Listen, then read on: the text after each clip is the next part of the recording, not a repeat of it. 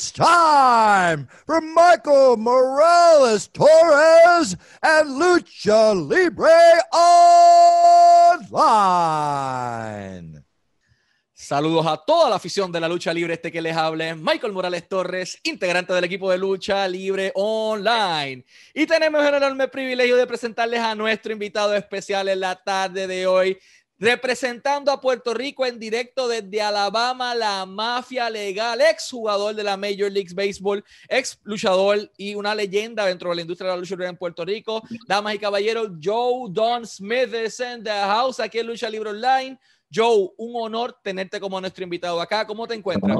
Gracias, de lo, de más bien, gracias a Dios. Este, gracias a ti por darme esa invitación. De verdad que eh, es un privilegio, un honor estar aquí el privilegio es nuestro, sabemos tu trayectoria eh, y todavía sigo asombrándome, o sea, tuve la oportunidad de, nuevamente recapitularla antes de sentarme aquí y, mano, tu historia es bien particular, tú comienzas, eres este jugador de las grandes ligas de Major League Baseball, estabas en aquel momento en AAA, eh, AAA no la compañía de lucha libre para los fanáticos mexicanos, sino AAA, la liga de béisbol.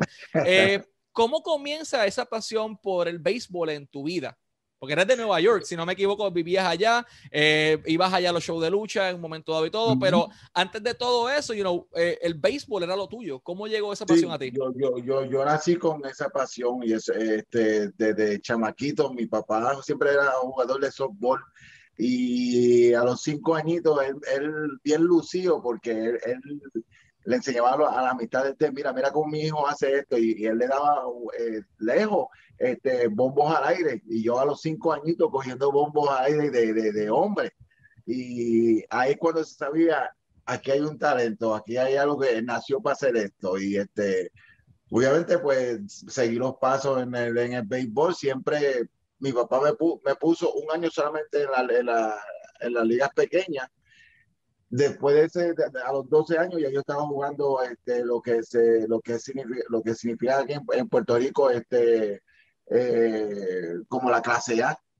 Eh, a, a, los 13 años ya yo estaba jugando clase A, este, a los 15 años ya yo estaba doble A este, en los Estados Unidos y jugando con gente mayor que yo, pues ya tú sabes, este, cuando me tocaba jugar en high school este, con personas de mi edad, yo estaba muy adelantado y por eso es que sobre, sobresalí y, me firmaron los Dodgers. Te pregunto, eh, tienes una historia bien particular porque cualquier papá o mamá que su hijo tenga este don en, en, este deporte, que sabe que tiene tantos scouts detrás que eventualmente va a llegar a la Major League Baseball, lo respaldaría.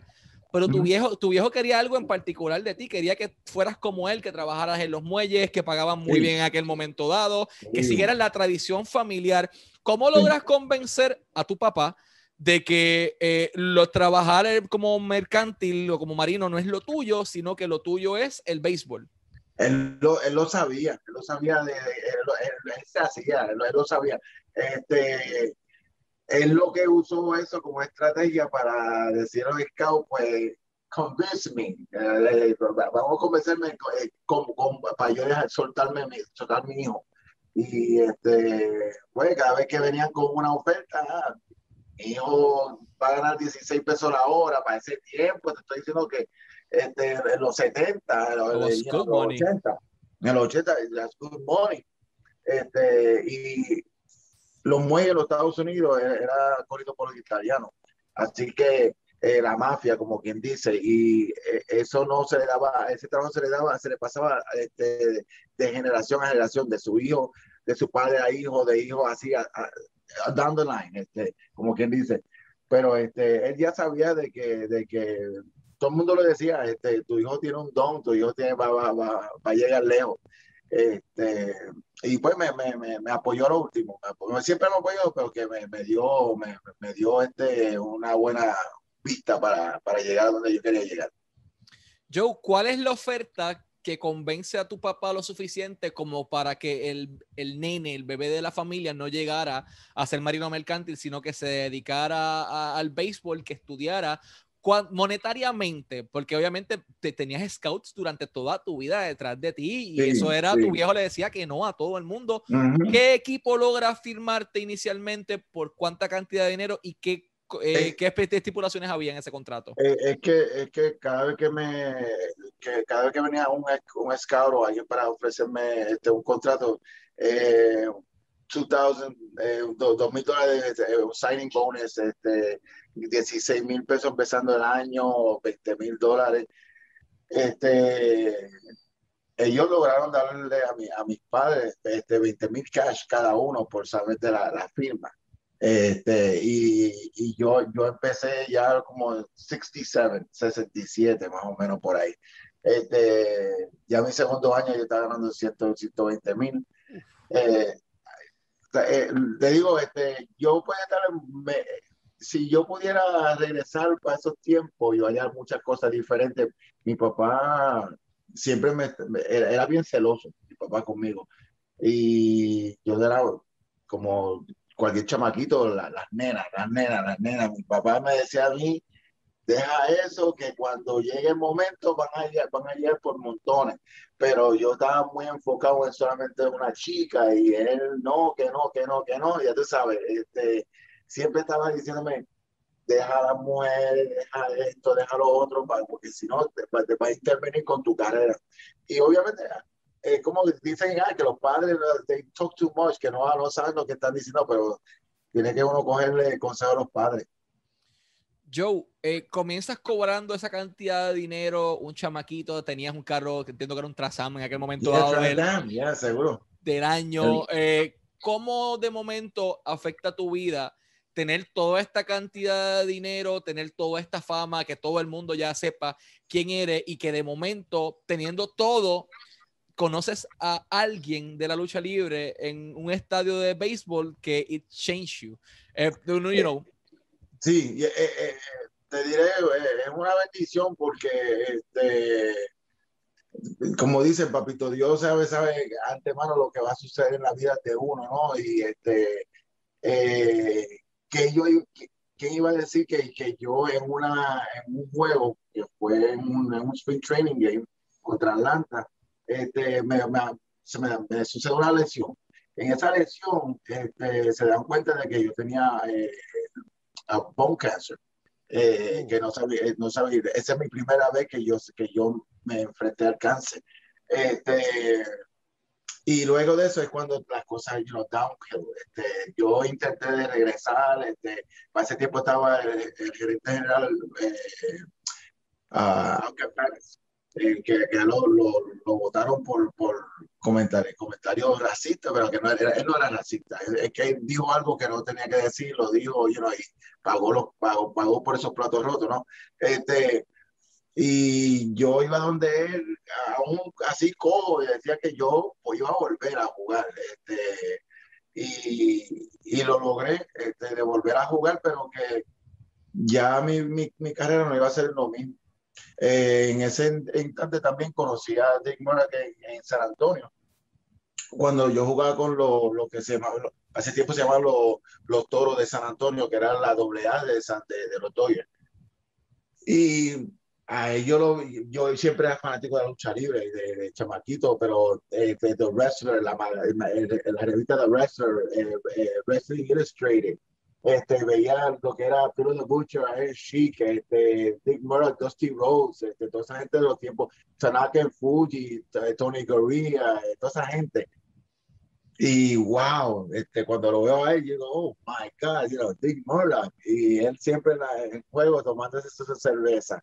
Hasta que en una me dijo, I'm going to go to Puerto Rico, este, pa, este, pues yo, yo me encuentro contigo allá en algún momento dado. Eh, pero yo no sabía quién era Carlos Colón, yo no sabía quién era, yo, yo vi que yo sé quién era los Invaders, ¿sabes? Yo, mis máscaras, tú me ves, sí, sí, yo sabía que mis máscaras, gente de, de, de, de, México, los Estados Unidos, pero de Puerto Rico, no conocía a nadie. Cuando llego aquí, a, cuando llego a Puerto Rico, no digo aquí, porque estoy en, Ala- en Ala- Alabama, pero siempre digo que estoy en Puerto Rico. Este, cuando llego a Puerto Rico, este, es cuando me encuentro con él y me voy carpooling. Este, me dice, vente va para las luchas y va para las luchas. Todas, las- to- to- to- todas las veces que, que yo podía ir, iba con él. Hasta que él viene y me dice a mí, este, eh, eh, yo pensé que era la, la cerveza que estaba hablando, me dice, how would you like to be in the business? Dice, están en el negocio. Dice, "Oh, you know", porque dice que para ese tiempo tenía un hijo eh, chamaquito que, que medía como 6'7", pero que no le gustaba la lucha libre y no quería, él no quería seguirlo a la trayectoria de su papá.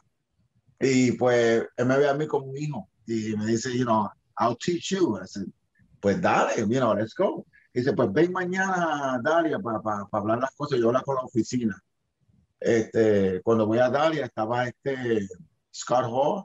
Eh, era, era, un Valentine, era Great Valentine, era otro Valentine que estaba, que, que hizo pareja con, con Mendoza este, en, los, en los 80 este, que estaba Monster Ripper como, como manager de YouTube.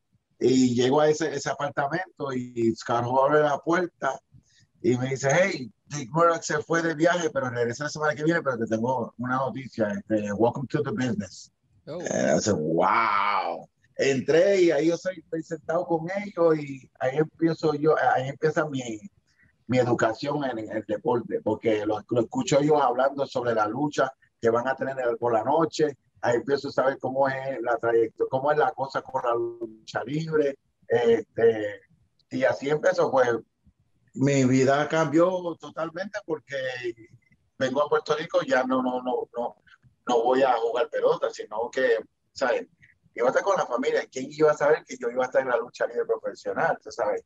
Cuando te me da esa oportunidad, y claro que me dio esa oportunidad y, y, aunque no lo crean, solamente entrené lucha libre una vez en un, en, en un ring, una vez.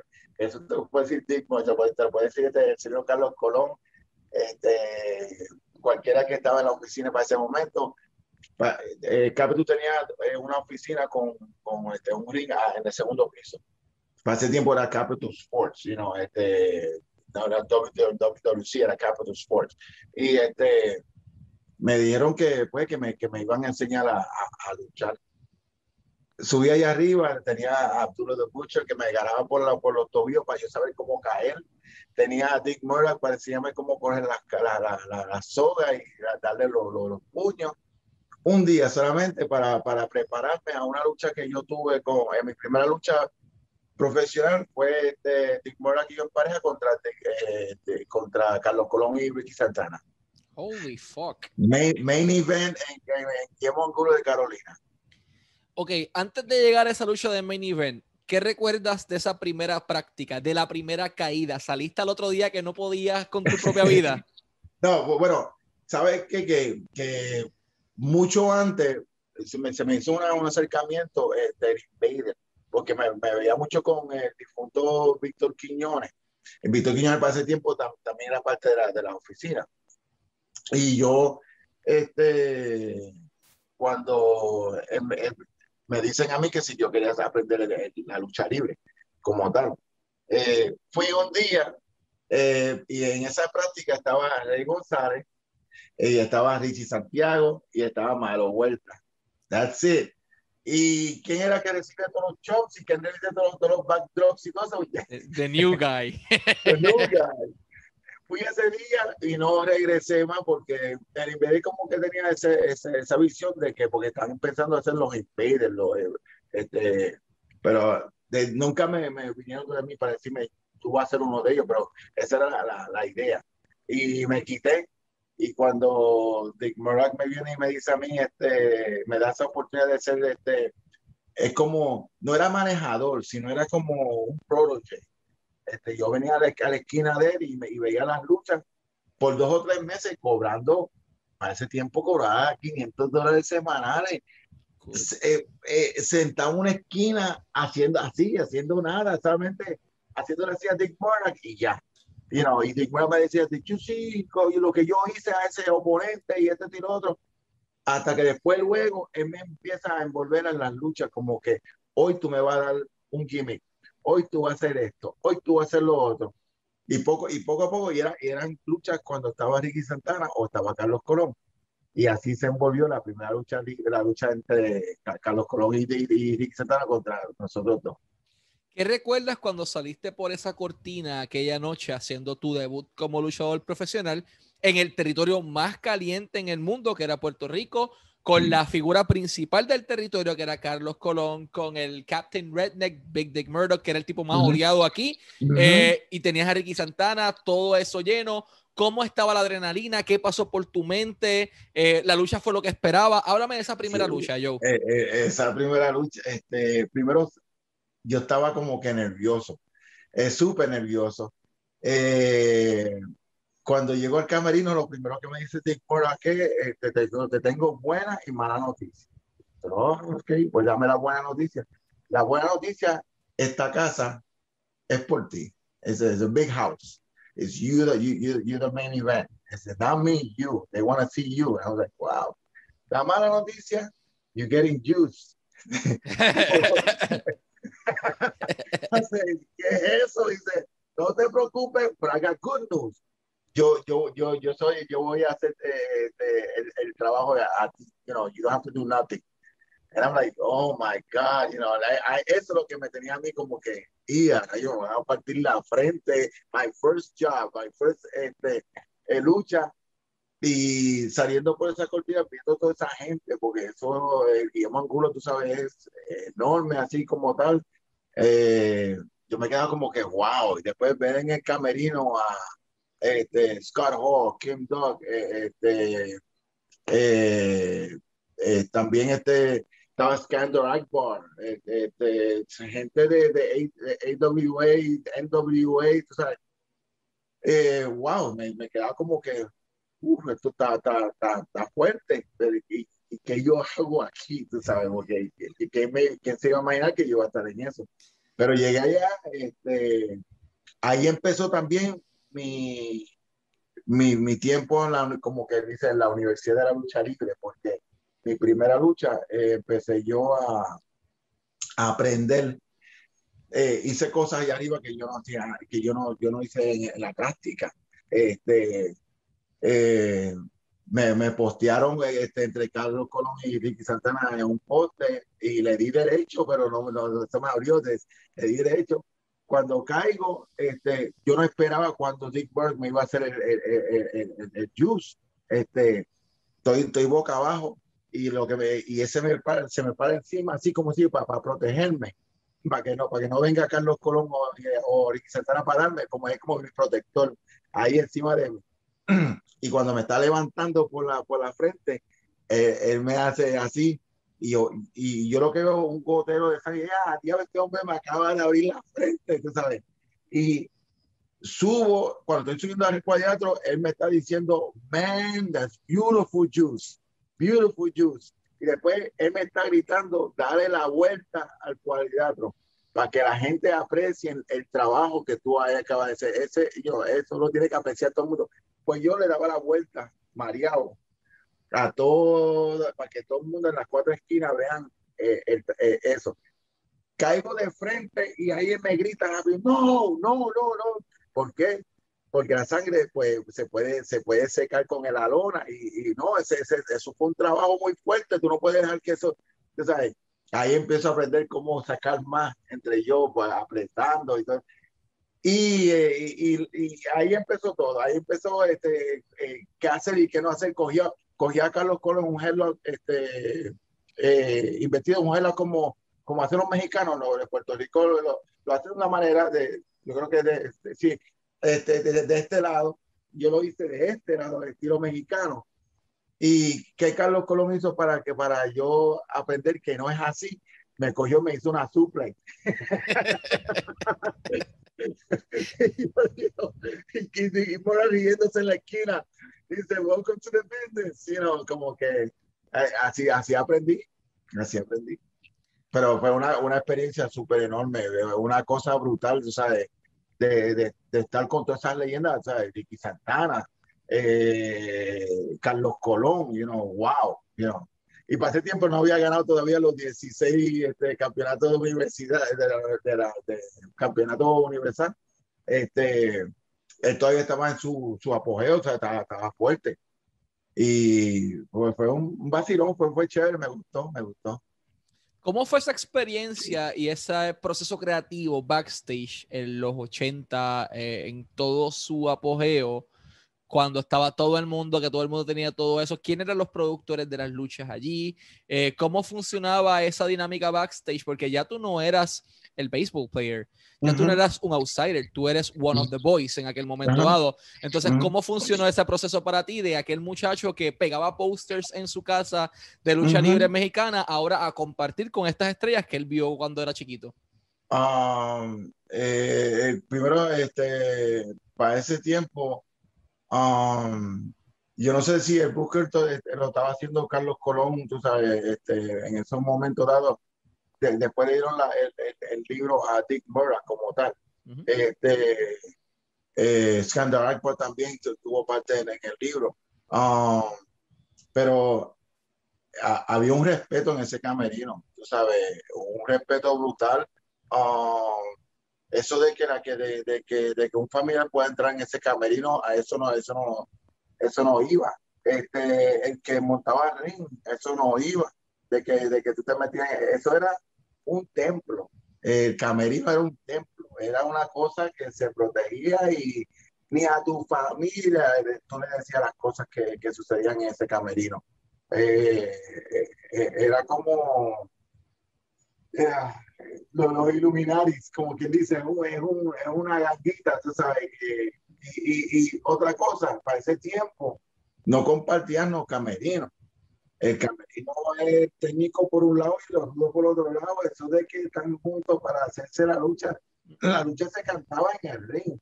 Así yo aprendí, yo no aprendí este de que en el camino me digan, bueno, va a empezar la lucha así, este, tú vas a empezar con este ejemplo, vas a hacer estas llaves, y lo otro, te, paramos a esto. No, eso es allá arriba en el, en el ring, en el cuadro, es que uno hablaba y hacía su lucha. Este, lo único que tú sabías era el final, eso era todo.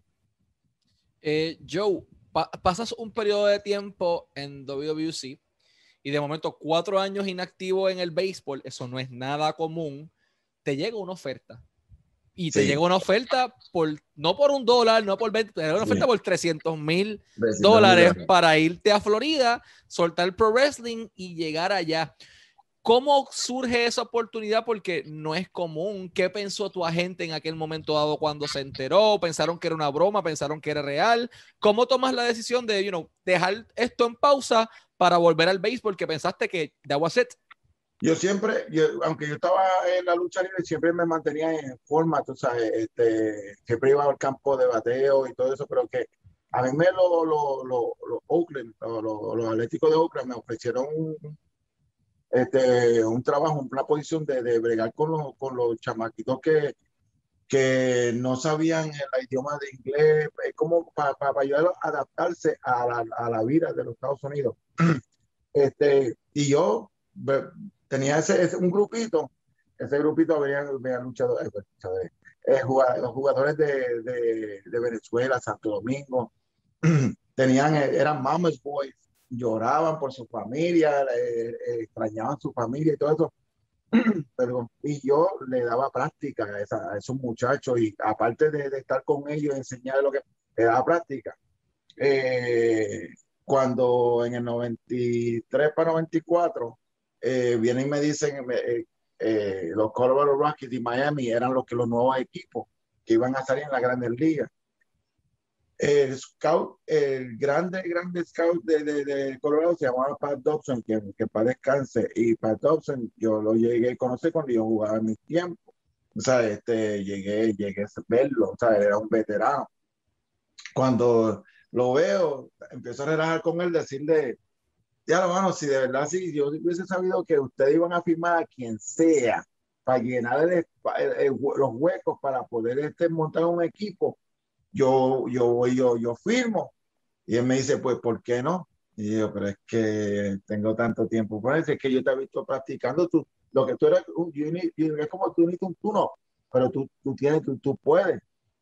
Dice, espérate, espérate, Y ella, pues, cuando me hizo esa oferta, llamé a mí, a mi, mi agente, que también hace tiempo que no hablo con él, se llama David Line. es un eh, judío, un señor judío. Eh, eh, y cuando le digo a él lo que hay, me dice, eso tiene que ser una broma, ese es imposible. Si tú no te lo has jugado.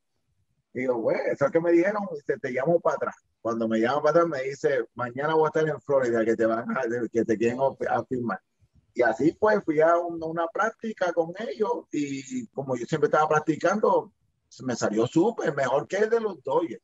para, los Dodgers este, se necesitaba, o sea, porque eh, en los Dodgers me vieron, me vio eh, un scout se llama Pat Lembo, eh, sí, Lembo, perdón, y él me ve en Puerto Rico jugando en una selección cuando yo representaba a Nueva York, en una selección contra la AA de Puerto Rico, y era chamaquito, y él me hace una, un acercamiento, pero no, en Puerto Rico, porque yo me tuve que ir dos o tres días antes del equipo irse, de, regresar a, Nueva York, porque yo tenía unos compromisos con mi estudio. Pues él busca forma como encontrarme y me, hace esa oferta de, de, de, de, una práctica como free agent. Este, y, y, y, no fue fácil, tú sabes, aunque tenía el talento, pero, pero, tuve que hacer etapas. Lo, Colorado no, Colorado fue me, este, tú, sé que tú puedes y este, te voy a dar esto y para sacar 300 mil pesos, bueno, o sea, de, de, wow, you know, eso me impresionó, pero que firmé con ellos, pero que, y me fui que le dije a Carlos Coloma, pues que le dije a, a Jovica, Jovica, el dinero que tú me debes, repárteselo a quien sea, porque yo no lo voy a necesitar, y, y hablamos, y de allá yo le enviaba como, le envié como dos videos eh, eh, ¿Cuánto, antes, de que continúes, ¿cuánto te debía Jovica en aquel momento dado? Como 390, 380 dólares. Que, que eran buenos, estamos hablando de los 80 sí, sí, sí, me acuerdo que fue en el, en el baño que, que yo entré y lo vi, y dije, Jovica, este, como yo me voy ya en estos días, el dinero que tú me debes, este, úsalo para pagar los demás que tú, estás atrasadito. Y yo, ok, ok, ok, ok, chévere. Y este, y pues firmé con, con, con, con, los Rockies, este, como vuelvo te repito, yo no esperaba esa cantidad, esa cantidad de dinero. O sea, eso jamás y nunca, tú sabes. Pero que aún estaba yo allá, mandaba videitos, dos videitos vestidos de, de, los dos, de, los Rockies, este, hablando de que ya yo, que yo sabía lo que estaba sucediendo en Puerto Rico, como rudo, como rudo. Y este, cuando me vienen y me dicen ese acercamiento de que, mira, este, vamos a hacer esto contigo y con Rico, este, como tu, en tu regreso. Yo fui de Colorado eh, Springs a Puerto Rico, me bajé, fui a, a Capital Sports, firmamos dándole una pela a, al profe, derecho, derecho, tenía que ser derecho, una pela que se le, pero lo derecho, le pagaron para coger una pera de derecho, cosa que en la calle cuando lo vean, ella, ya lo que te acaban de hacer a ti, ¿sabes? Y ahí él buscó a, a, Tiger Mike Anthony como su pareja para el aniversario, no me acuerdo, para el aniversario 95, 94, por ahí, 95. Tú te escapaste de, del camp allá de los Rockies para poder llegar allá. Eh, ¿Cómo ocurre esa fuga de un día para otro? ¿La planificaste con tiempo? Cuando llegas a Puerto Rico, entonces, ¿cómo te recibieron los muchachos sabiendo de que, ok, es Jordan Smith, es nuestro partner, pero es MLB Jordan Smith ahora? Sí, los, muchachos siempre me preguntaban este, las curiosidades de cómo está eso allá y este estilo otro, pero que este, eh, yo llegar aquí a Puerto Rico, eso era, eh, te digo, sin pensarlo, eso fue vamos a hacerlo así. O tengo, tengo un día libre y, y, lo que voy a hacer es que de momento de que se acabe la práctica, voy a poner el primer vuelo para Puerto Rico. Llego allá, cuando llego a Puerto Rico, derechito al estudio. Cuando llego al estudio, estoy con mi jacket de los Dodgers, con unos majones, con botas de vaquero, y me dicen, están filmando ya en el, en el, en el, en el ring, en el, porque Rico, eh, para ese tipo había un, ángulo donde Rico le estaba este, insultando mucho a profe y le rompió una gafa que, que, que, la hija le había regalado. Y se, y se, se, se invitaron para pelear de derecho. Cuando están haciendo eso, eso sin, sin planificar de que yo, que tú, lo que yo, está con este palo y darle un palo, dale con eso, ¿sabes? Cuando, cuando él te llama, y así fue, nada de, oh, yo, este, profe, estoy aquí, este, Rico, estoy aquí, ¿qué vamos a hacer? No, no sé, eso fue derecho. Y lo tiré ahí, chévere, y ahí me monté un taxi para volver al aeropuerto para regresar Una locura, una locura. Eh, movámonos un poquito entonces a mediados de los 90, bueno, principios, como para el 94. Tú tuviste una lucha con un chamaquito de nombre Rey González, un muchacho joven que estaba empezando su carrera. Eso, si no me equivoco, eso fue antes de que escupiera al Invader y de toda aquella historia. ¿Qué recuerdas de esos primeros pasos de, de, Rey González y cómo fue trabajar con él, sabiendo que se convirtió en la leyenda que también es hoy día? Eh, este, no me sorprendió nada de, de, de, cómo él iba, de qué él iba a hacer la lucha libre. Este, él empezó como el cóndor, este, mascarado. Este, yo lo veía a él en, la práctica cuando, cuando, cuando fui a la práctica con, con él y con Richie Santiago. Este, llegué a luchar contra Richie Santiago también, este, que son que eran de la misma, clase como tal. Pero en ver a Rey González este, evolucionarse de, de, de, lo que era el cóndor, o como un jobber, porque tú, tú, tú empiezas como un jobber, tú sabes, este, a llegar a lo que es Rey González hoy en día, este, brutal, brutal, de verdad. Yo, a veces yo me quedo como que, bueno, no creo que, ¿sabes? Que, que me acuerdo de cuando, cuando, nobody, you know, y míralo ahora, you know, pero eh, nunca tuve duda, nunca tuve duda, eh, siempre tenía esa pasión para la lucha libre. Hay un video bien particular en YouTube que me llama la atención, mi papá Julio Morales fue el que me lo enseñó, y y es Abdullah de Butcher dándole, pero una paliza asquerosa a Joe Don Smith. Eh, oye, pero eso fue una pela, pela, pela. Eh, ¿Cómo fue trabajar con Abdullah sabiendo que era el tipo? Ok, en los 80 y los 90, tú, tú podías encontrarte a cualquier persona en un callejón y pues podías manejarlo. Abdullah era el tipo más temido. Si Abdullah aparecía en el callejón, tú ibas a darte la vuelta y te ibas, o donde quiera que lo viera. ¿Por qué motivo en tu sano juicio mental decides meterte a una historia con Abdullah de Butcher en donde te llevaste la paliza de tu vida? Eh, eh, eh, la oficina fue que me dijo, vas, a, vas a, manejar a Abdullah de Butcher. Yo me acuerdo de Abdullah por verlo en la, revista. O sea, wow, contra, contra el chic, con esto, con, que, uno con el tenedor, el otro con el lápiz, con un lápiz o algo de... Y para tenerlo aquí de frente, tú sabes, para, este, manejarlo, pues chévere. Era un hombre que no, no hablaba mucho en el camerino, bien, casi no hablaba. Este, había un señor que era fotógrafo, se llama Fast Eddie, que, que tomaba fotógrafos eh, y era que llevaba por todos lados pues en los pinos de eh, Isla Verde eh, tenía el apartamento ahí, ahí yo iba y, y me veía con Faster y veía a Abdullah sentado viendo eh, películas blanca y negra de vaquero con su cigarro, no hablaba. Le pedí un favor para, para una foto y me la dio porque, porque lo llevé ese día para la lucha.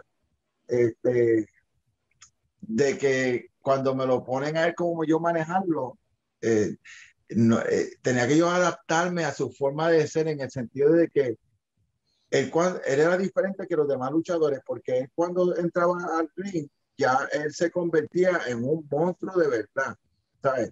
Y yo aprendí de que cuando él tenía los ojos así, ya él estaba una, era alguien de total diferente.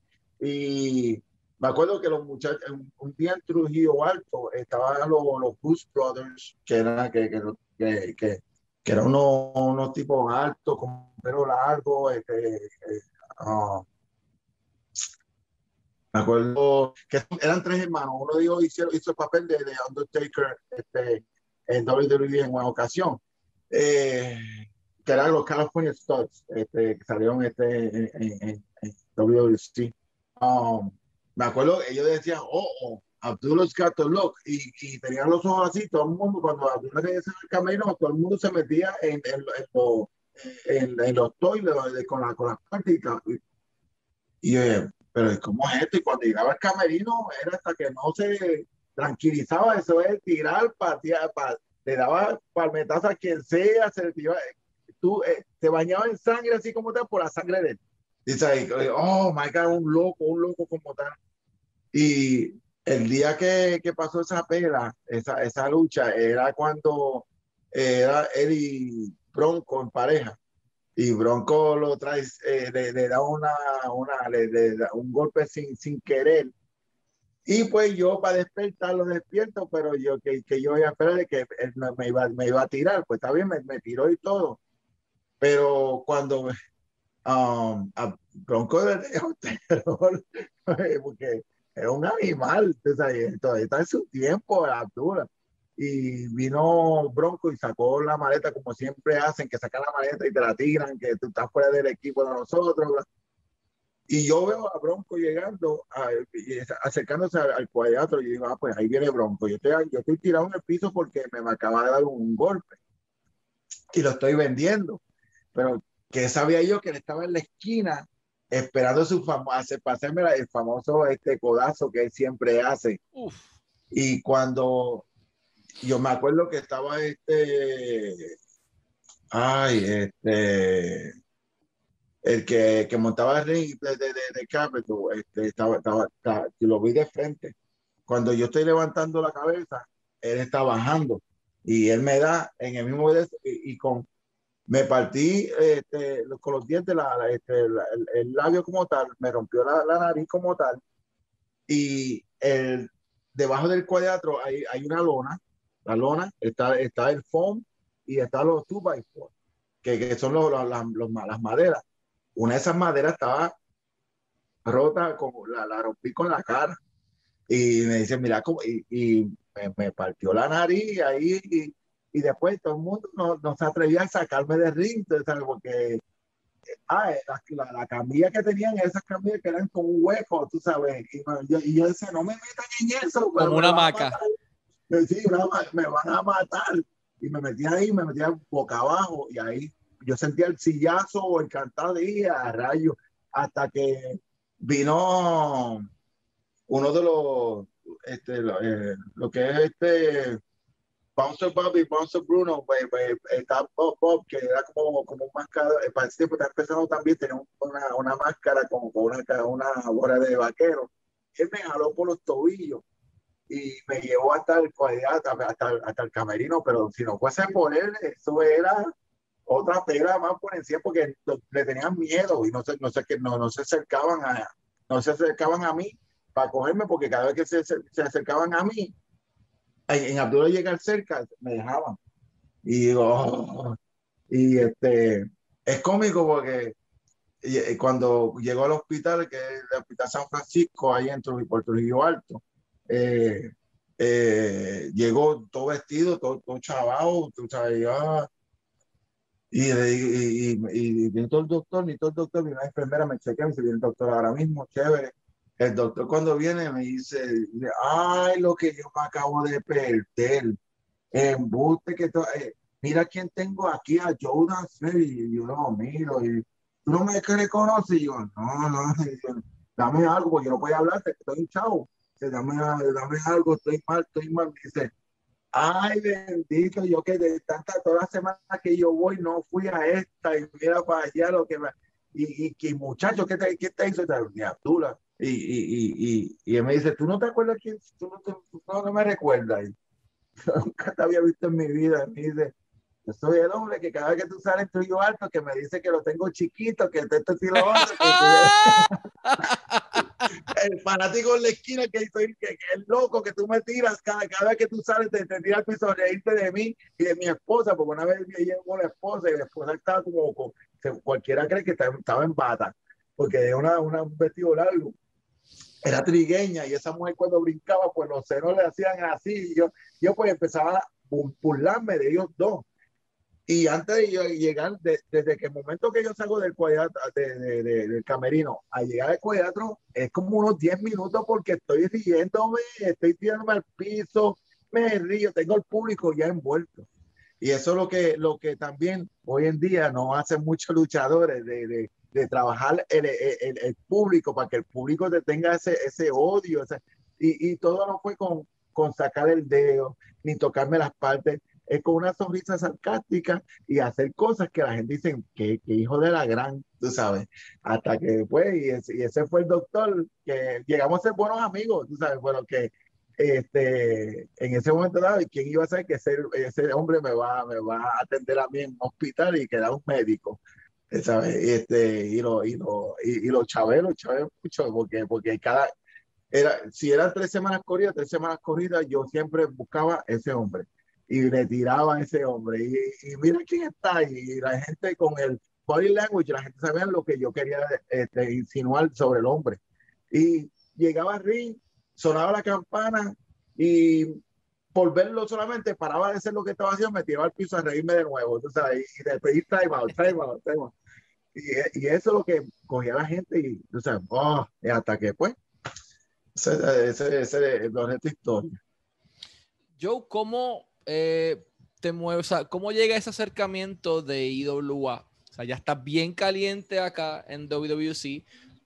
Estabas ya también jugando para los Rockies, ya tienes experiencia en MLB, experiencia en WWC con talento top, pero de momento vemos que llegas a, International Wrestling Association. ¿Quién hace el primer acercamiento y, y por qué decides, you know, moverte de una empresa a otra? Pues fíjate, cuando, cuando cuando la estaba este, formalizando, yo, yo veía cuando estaba eh, difunto Víctor Quiñones con su grupito, ¿no? Y yo poco a poco veía a los integrantes, nuevos integrantes y todo eso, y, y, wow, me gustaría ser parte de eso porque se veía como algo interesante más. Había un problema económico con, con WWC, tú sabes, para ese tiempo este, ya, ya empezaban los momentos dados que cuando te, te, te debían dinero, este, cosas así por el estilo. Uh, pero eh, yo siempre tenía esa, esa buena amistad, eh, una, una, amistad muy especial con, con Dutch Manchao, de, de, de Dutch Manchao. Y yo entonces siempre nos, encontrábamos para ir a comer en, este, en, en Isla Verde. Eh, me acuerdo que, que un día me dice, mira, vamos, pues vamos, vamos a comer. Y dice, pues vamos, vamos a almorzar. Y en el almuerzo me dice, estoy esperando a, a, a Sabio que viene por ahí. Sabio. Y dice, pues chévere, viene Sabio, se siente con nosotros, este, empezamos a comer. Sabio me tiraba unas preguntas. ¿Qué tú crees de esto? ¿Qué tú crees de lo otro? Y yo daba mi feedback, pero no, no, nada concreto, no se habló de nada más, nada de que te interesa venir para acá, no, nada, nada, nada. En la segunda cita, otra vez, cuando estoy comiendo con Dutch, aparece Sabio Vega. Eh, what the hell? Y otra vez, tú sabes, cuando llega él, ahí empezamos a hablar sobre diferentes cosas, tú sabes, de lo, de lo que no es tocotón, lo que, lo que está pasando en WC, lo que está pasando en IWA. Y qué tú opinas sobre esto y lo otro. Chévere. Este, y le dije, hey, el día que tú veas un huequito, pues yo me atrevo a irme para allá. Eso fue un, eso fue un jueves, si no me equivoco. El viernes me llama mi me llama, me llama este sabio y me dice, Joe, dime, dice, ¿estás listo para trabajar? Digo, uh ok, eh, va a ser en, el, en, la cartera grande donde, donde el Invader también iba a ser árbitro de una lucha, el famoso si me, si me toca rompemos el coliseo. Eh, eh, y estaba Conan allá también, eh, que, que, era para el fuerte mío, estaba un, un, equipo brutal. Y yo dije, ok, entonces yo no llamé a decir para decirle, mira, me voy, este, fue una cosa sin, sin, sin pensarlo. Me, dieron la oportunidad y dije, lo voy a tomar. Y desde que momento que me, no, desde esa llamada, era, que era una forma de, eh, eh, un profesionalismo este, muy diferente, tú sabes, es como se debe hacer. O sea, IWA nunca le, le, divulgaba a su, a, su, a, a, su roster lo que iban a hacer, todo era surprise. Entonces, así que na, nada, no había ningún liqueo de, de, de, información para, mira, van a hacer esto, este ángulo, no. Nadie sabía nada. Este, tan pronto, este, viene este sabio, me dice Joe, cuando llega al coliseo, te va, te va a esperar un, este, una seguridad, te vamos a tapar, te tapa, si viene con familia, tu esposa, lo que sea, lo que sea, te, te lo, llevamos, lo, sacamos fuera y, y, lo vamos a sentar, pero tú llegas que tapado. Así fue, llegué y me taparon con una, con una, una toalla, entré, todo el mundo me, ¿quién será este? Cuando entro al camión, veo a Chicano, veo a todo el mundo como que, what the fuck, ¿qué, qué, qué, qué tú, qué eres, qué haces tú aquí?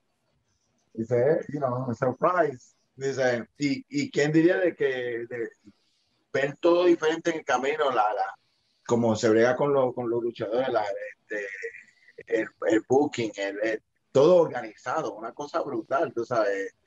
Y ahí es donde cogí mi, mi primer saborcito de, de, de la IWA. Este, después luego de, de, ese, ese encuentro, este, es cuando me invitaron al estudio, porque no estaba ni, ni Stefano ni, ni Paparazzi. Y eh, era la hora de, de tocotón. Y sale la música y todo, pero entro yo y buscando que, y qué es esto, tú sabes, como que la- las plumas de, de, de, del exótico. Yo, oh, disgusting, tú sabes, veo el, el, el, el, gorro de, de Stefano y como que me siento raro, tú sabes. Después cuando miro la cámara, ¿y quién eres tú? Y era el famoso Aicho, tú sabes. Y así empezó este, mi, mi forma de, de entrar a la IWA. Este, de verdad que, que, que fue una grandísima experiencia, de verdad que sí. ¿Cuáles eran las principales diferencias eh, entre tener de jefe a Víctor Quiñones, a, a Sabio Vega, a Miguel Pérez, a Huracán Castillo del otro lado también como libretistas y todo, versus tener del otro lado a Carlos Colón, a Víctor Llovica y a las personas que estaban trabajando en WWC? Principalmente, ¿cuáles eran las principales diferencias entre los propietarios, entre lo que era Sabio y lo que era Carlos y Llovica al otro lado? Es que, es, que- es, es que ya con WWC se, se, se, pe- se perdió el respeto hacia, el- hacia el luchador, ¿entiendes? Pues ya eso de que te debo mañana, la semana que viene te pago, te apenas se ven tal fecha para pagarte, tú llegas a esa fecha y te dicen, mira, pasó esto, te vamos a pagar el sábado, el sábado te viene y te pagan una mitad de lo que te debían, era era no era, ya no había un respeto para el talento. Sin embargo, en, en IWA, eh, profesionalismo, eh, respeto, porque todo el mundo pasó por ya lo que, lo que yo había pasado, tú sabes, y esas son las cosas que, que, que el difunto Víctor Quiñones no quería, no quería en, en su organización, de que los luchadores sufrieran, que, que tengan que, que deberle dinero. Mira, si, si, si no llegaba el público que tenía que llegar, o, la, o aunque hayan vendido tantas taquillas, el dinero tuyo siempre estaba ahí, este, ready to go para, para pagarte, ¿sabes? Sea si va un fanático o van este, 10 mil o 15 mil o 20, tu, tu dinero estaba ahí, ¿sabes? Y eh, era más profesionalismo, ¿sabes? Más, respeto para, para, el luchador estando en la IWA. Eh, no, no digo que, que, que, es que se perdió el respeto del WWE, no es que no quedan así, ¿sabes? pero que ya, ya con no pagar a luchadores, pues ya, ya, ya no había uno pierde la dignidad, como que, ah, esto es, si después tú estás trabajando casi de, de gratis. Wow. ¿Cuánta suma de dinero te llegó a deudar WWC? Porque hay personas que yo conozco y me han hablado, a mí me debían 30 mil, a mí me debían 35 mil, a mí me debían 40 mil, yo me quedo como que, pero espérate, sí. esto, esto, son cifras astronómicas. ¿Cuánto, sí. ¿Cuánto te llegó a deudar WWC en algún momento dado? Me, par de miles, no, o sea, exactamente por par de miles. Este, eh, tú llegabas tú con tu, a, te pagaban con tu, tu sobre, un sobre con dinero cash, y en la esquina del sobre te tenía el dinero de que tú hiciste el, el, el miércoles, jueves, viernes, sábado, sábado, domingo. Y te daba y el total. Este, llega un momento dado que tu, tu, tu sobre no sentía, tú no sentías el dinero en el sobre, era como, en vez de 500 dólares, te, te, te dieron este 125 y, y, te, y con un mensaje de que el martes ve a la oficina o te, o o pagamos los restos mañana domingo en San Germán o, o, en Aguadilla. Tú llegas allá en ese viaje lejos y, y hay dos o tres gatos solamente y te dicen, no tenemos que, te, vamos a pagar el martes en la oficina. Cuando llega martes a la oficina, no te llegó un cheque, pues te vamos a pagar el, el, el, el sábado que viene. Y así te, te, te, pagan lo que te dieron esa semana, pero todavía te deben ahora una semana completa. Y así se, se, se, se acumulaban las cosas. Joe, eh, dándole un poquito adelante en el tiempo, eh, llegas también a este concepto que desarrolló Richard Negrin en aquel momento dado, y estoy hablando de la WWL, Uh -huh. Un concepto que era similar a lo que tenía WWC en los 80, que de repente están en México, que tienen giras por, todo el, por toda Latinoamérica, traían talento a más de TNA, de AAA, de diferentes partes del sí. mundo.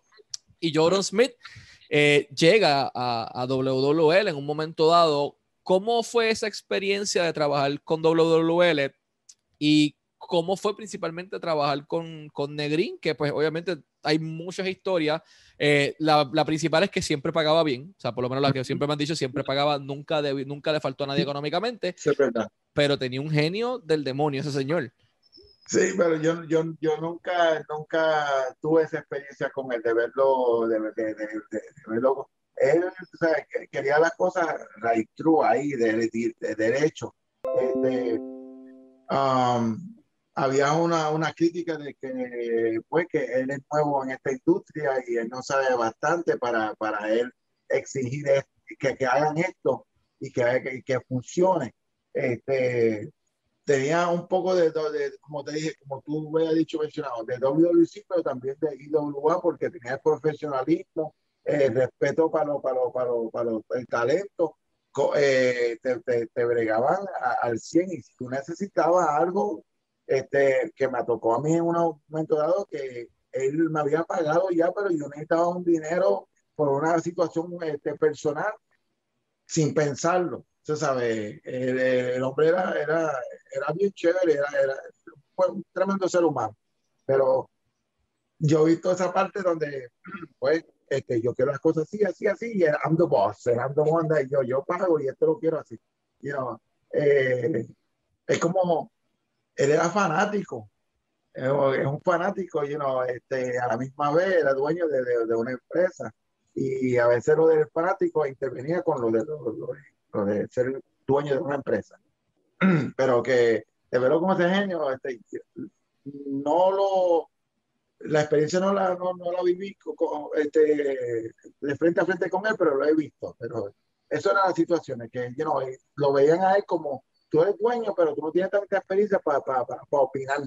You know, pero que él, pues, como fanático, yo quiero esto así y así, yo soy dueño y, you know, es lo que yo diga. Yeah. Joe, eh, mencionaste al principio de esta entrevista que en un momento dado, cuando estabas practicando o, o jugando ya MLB, eh, te descubrieron cáncer de hueso y fue tu primera batalla con el cáncer. Posteriormente también, pues, te, te dan la lamentable noticia de que pues, tienes cáncer nuevamente y vuelves a, a derrotarlo. Esa es para mí y para todo el mundo, esa es la victoria más importante en la Sí. carrera y en la vida de, de Joe Don Smith. Ujú. Eh, ¿Cómo lograste manejar esta situación de que, ok, tengo que irme del cuadrilátero, tengo que irme de hacer promos, tengo que alejarme de ser manejador, tengo que alejarme de todo esto para poder enfocarme en mi salud y cómo lo tomaron en aquel momento dado las personas con las que estabas trabajando? Pues fue difícil, fue, fue súper difícil porque eh, mi amor y mi, mi pasión siempre fue, pues, llegó a ser la lucha libre. Este, ya yo, mi personaje ya estaba hecho, eh, todo el mundo, Jonas Smith, tú sabes, este, que llegué a manejar eh, miles de superestrellas de, de conocidos que son Hall of Famers, este, que, que son este, gente que tú dices, you know, old school, este, y también llegué a la oportunidad de, subir a un teatro y, también dar mi agüita como luchador profesional, aparte de ser luchador, manejador. ah, fue sumamente difícil eh, en el sentido de que ah, cua- cuando, yo fui a cuando yo fui a un, yo no sé si era un, un aniversario este donde estaba Hugo Sabinovich este le hicieron un reconocimiento ah, no me acuerdo quién- a quién era el reconocimiento pero la, la cosa fue que en ese momento dado um, yo fui a despedirme de mis amistades, fui, a- fui me, me da, me da sentimiento, este, porque fu- fui, fui yo, yo, me dijeron a mí que, que era un 50-50 y, y tenía unos tumores en el estómago que si, si los, no, lo, no lo operan bien puede regarse, este, la voz So, este, yo me estaba, "Ah, lo hago, no lo hago. Um, pero ya yo, ya yo, de 200 y pica libras, ya yo estaba en ciento algo, y ahí estaba. Y lo mismo con compañeros míos, luego de que yo vencí el cáncer, me decían, yo, el día que tú entraste en ese camerino, nunca pensaron que yo no volviera a verte. Y yo, Ah, fue. Sumamente complicado. Joe, eh, ¿cuál, durante toda tu carrera has tenido muchos highlights? Has manejado a lo mejor de lo mejor, te has enfrentado a lo mejor de lo mejor.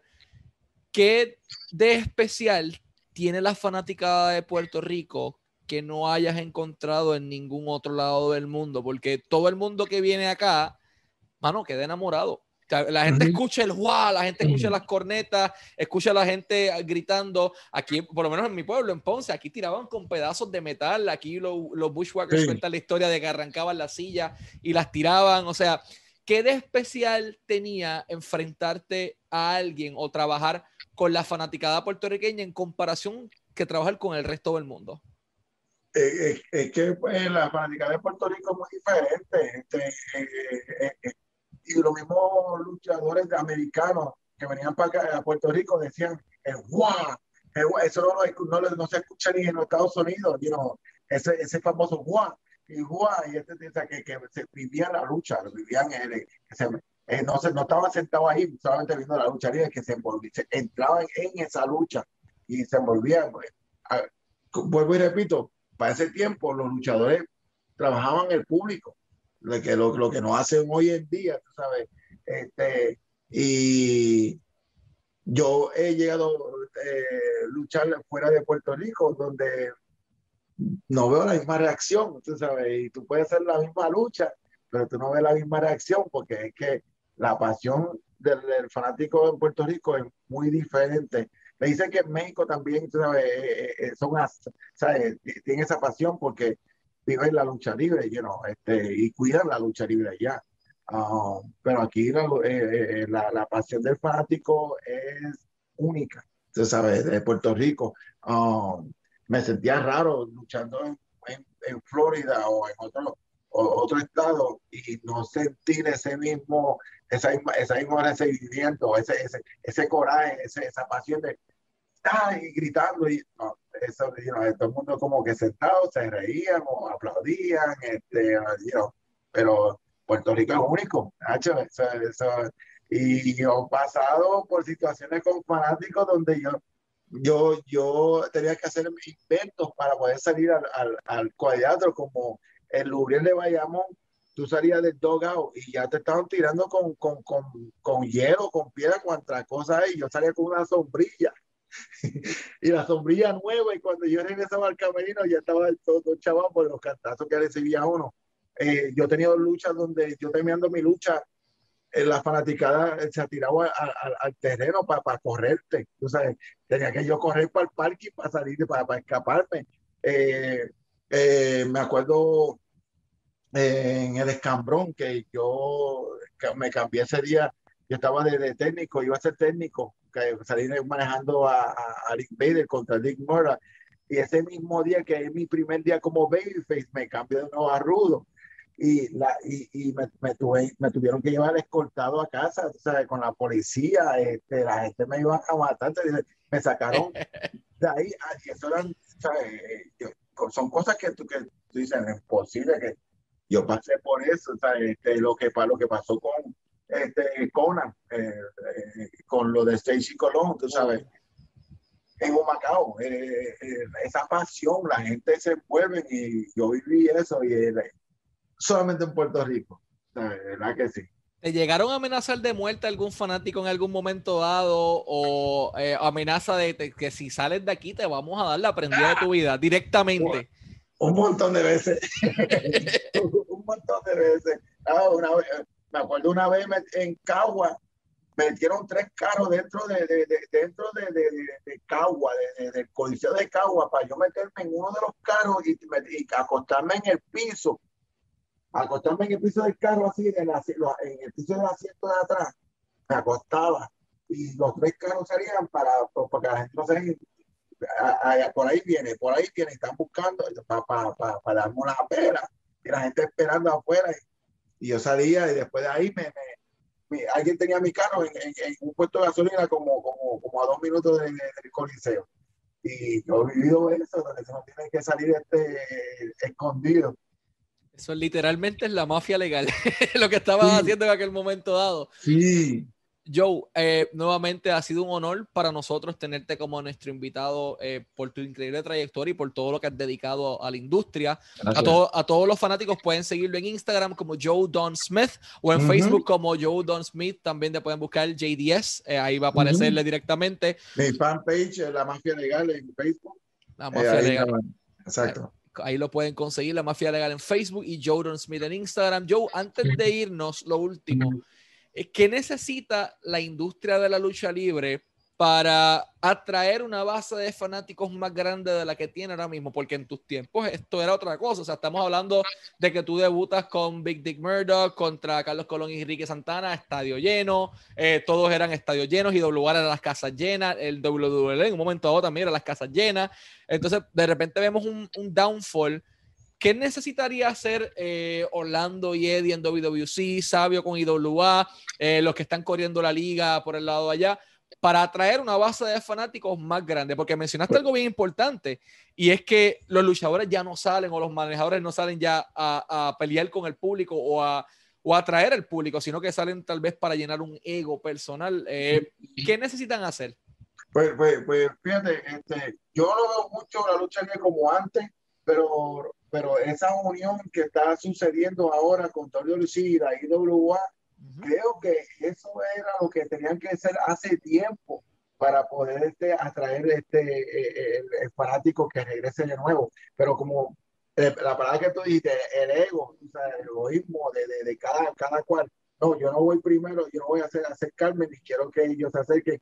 Ahora, todo el mundo puede comer el mismo plato, y, y tiene un súper buen concepto lo que están haciendo ahora, lo que es Eddie Colón y este, lo que es este Sabio Vega, este, lo que están haciendo ahora, lamentable, es, lamentable de que estamos, estamos, pasando por la pandemia, ¿no?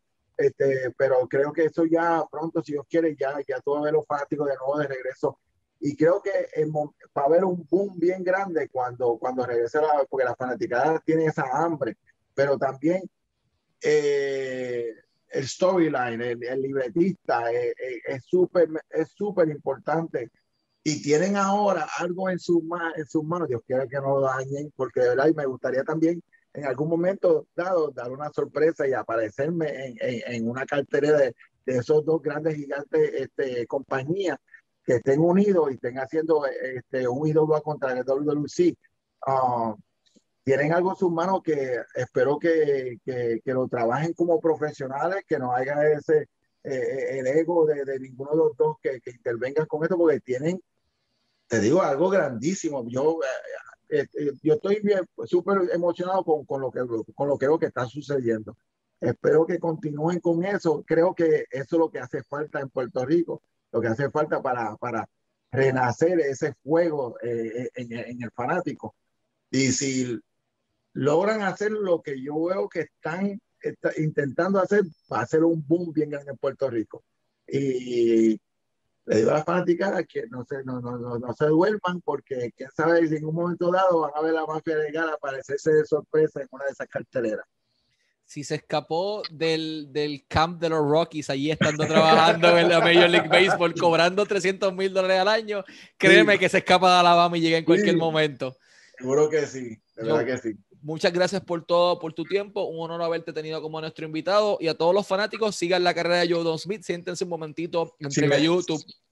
Michael, si me da una oportunidad, quiero saber a todo, a todo el mundo, este, eh, como ya escucharon aquí en esta entrevista, mi trayectoria con el cáncer. Le digo a todo el mundo lo que, lo que estén pasando por, por malas situaciones, sea, este, eh, algo, una enfermedad o no sea enfermedad, siempre este, tengan fe de que puedan echar para adelante y lograr este, vencer, porque si, si, si, si se echan para atrás y se dejan, este, eh, eh, piensan negativo, lo que van a recibir es negatividad. Tienen que estar positivos siempre, este, eh, lo, lo, buscar de Dios, buscar de, tener esa, esa fe, este, los que son los que están enfermos.